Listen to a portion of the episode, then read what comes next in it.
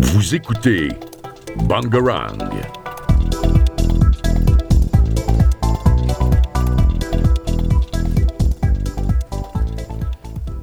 Bonjour à toutes et à tous et bienvenue dans le premier volet de Politics de l'année 2024.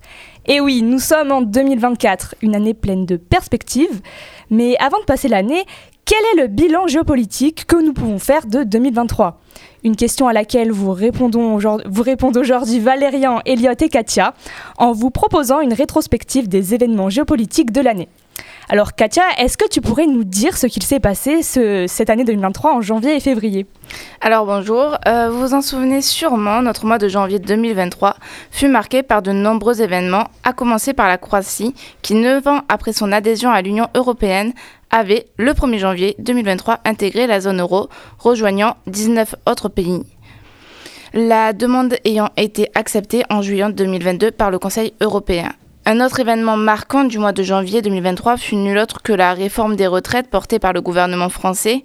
Présentée le 10 janvier 2023, la réforme visait à modifier l'âge légal de départ à la retraite à 64 ans à partir de 2030 contre 62 actuellement enfin plus maintenant. Le projet avait été discuté au Parlement euh, dès le mois de février pour une mise en application à partir du 1er septembre 2023. Opposés à la réforme, des Français avaient manifesté le 19 janvier. Le même jour, huit syndicats avaient organisé un mouvement de grève interprofessionnelle.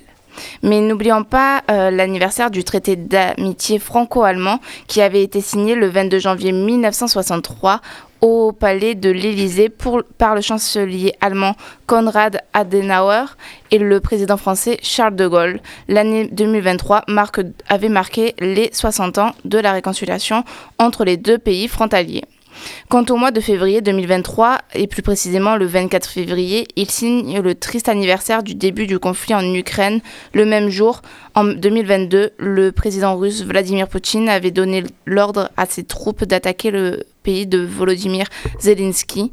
À la fin de 2023, le constat est de 100 000 morts et blessés pour les Ukrainiens contre 180 000 morts et blessés pour la Russie de tristes nouvelles et un début d'année très européen. Je te remercie Katia.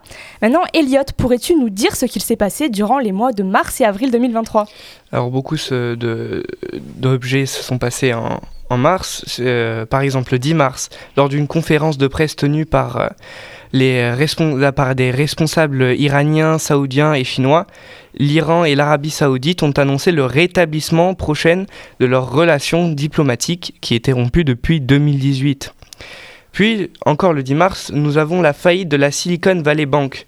En 2023, euh, à cause de crise dans le secteur de numérique après une période d'expansion euh, excessive et de financement risqué. Euh, la correction inévitable a été amplifiée par le choc macroéconomique causé par les hostilités en Ukraine, entraînant une crise énergétique et une inflation.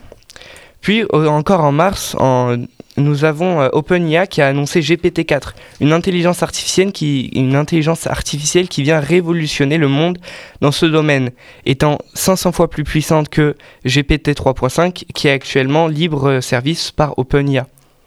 Et alors, euh, ChatGPT 4 est-il un meilleur candidat au concours du barreau que ChatGPT 3.5 des euh, chercheurs ont voulu faire l'expérience et ont fait passer l'examen du barreau à ces deux intelligences artificielles et euh, GPT 3.5 euh, a réussi le test en étant dans les 10% les candidats les moins bons si elle aurait participé.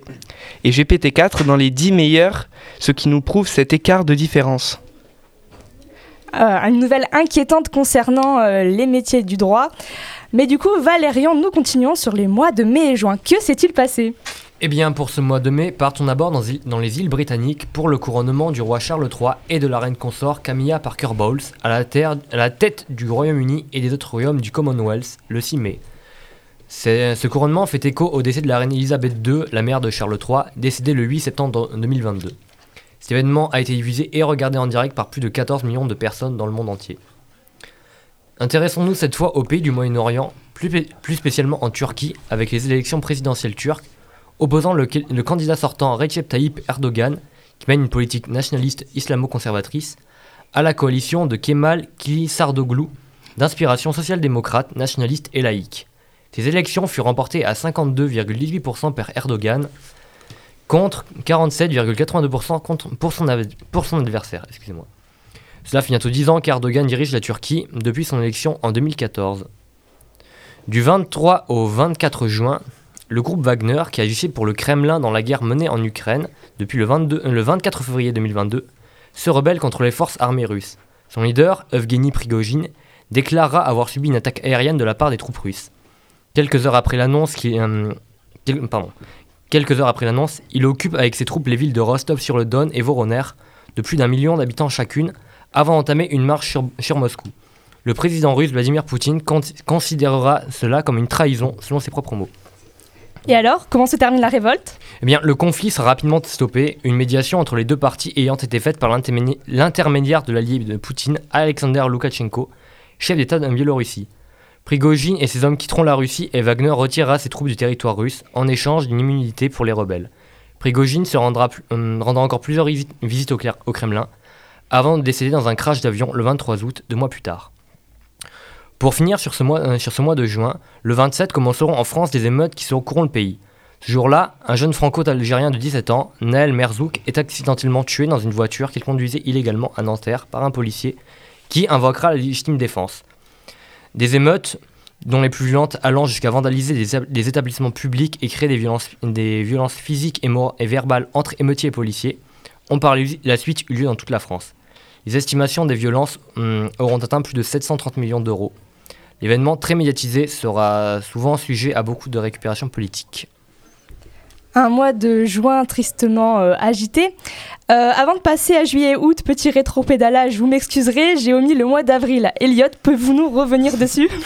Le 20 avril, euh, SpaceX, une entreprise euh, spatiale, avait euh, fait décoller euh, pour la première fois dans toute sa configuration euh, Starship, mais euh, plusieurs moteurs n'avaient pas fonctionné. Et SpaceX, et avait volontairement fait exploser la fusée au bout de 4 minutes. Une, réussite, une réussite selon eux car ils ont pu récupérer toutes les informations nécessaires. Merci beaucoup Elliot et encore euh, désolé d'avoir sauté le mois d'avril. Donc nous retournons en été et Katia, que s'est-il passé en juillet et en août? Alors, la première semaine de ce mois de juillet 2023 avait été le plus chaud jamais enregistré avec des moyennes quotidiennes dépassant pour la première fois les 17 degrés et un pic notamment le 7 juillet avec une, une valeur calculée de 17,23 degrés Celsius au niveau mondial, battant un précédent record de 16,92 degrés Celsius qui avait été atteint les 14 août 2016 et 24 juillet 2022.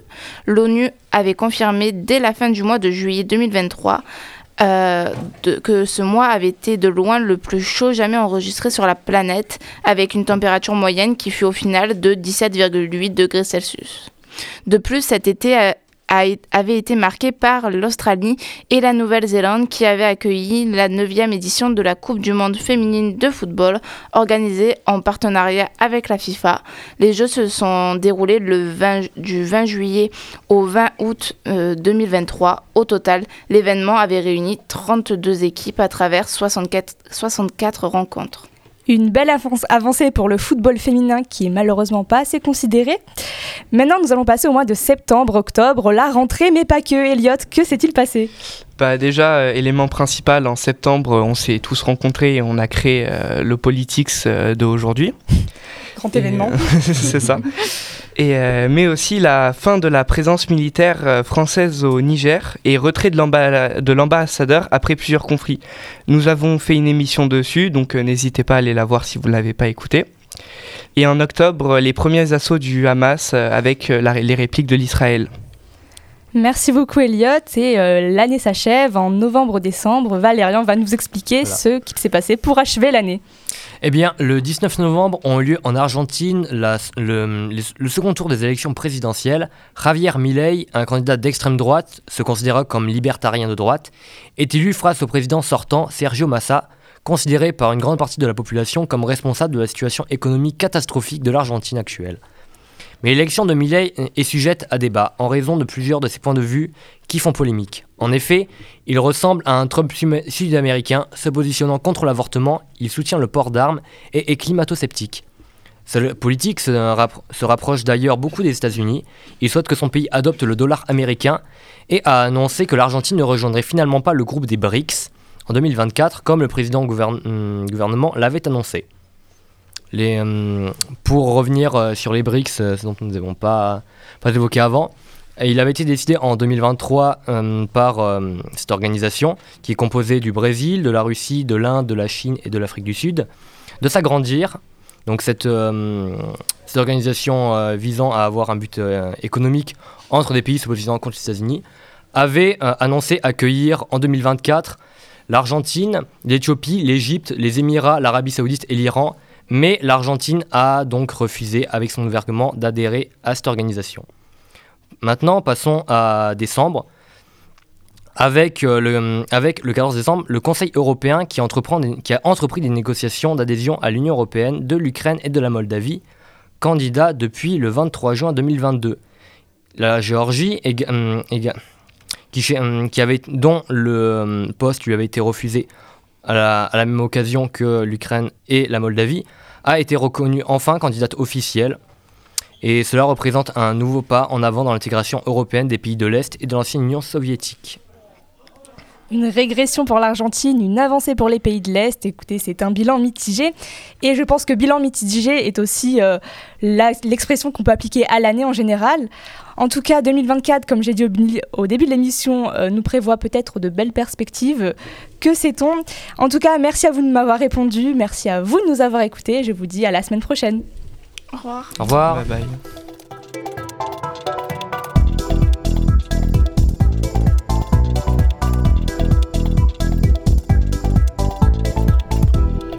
Écoutez Bangarang.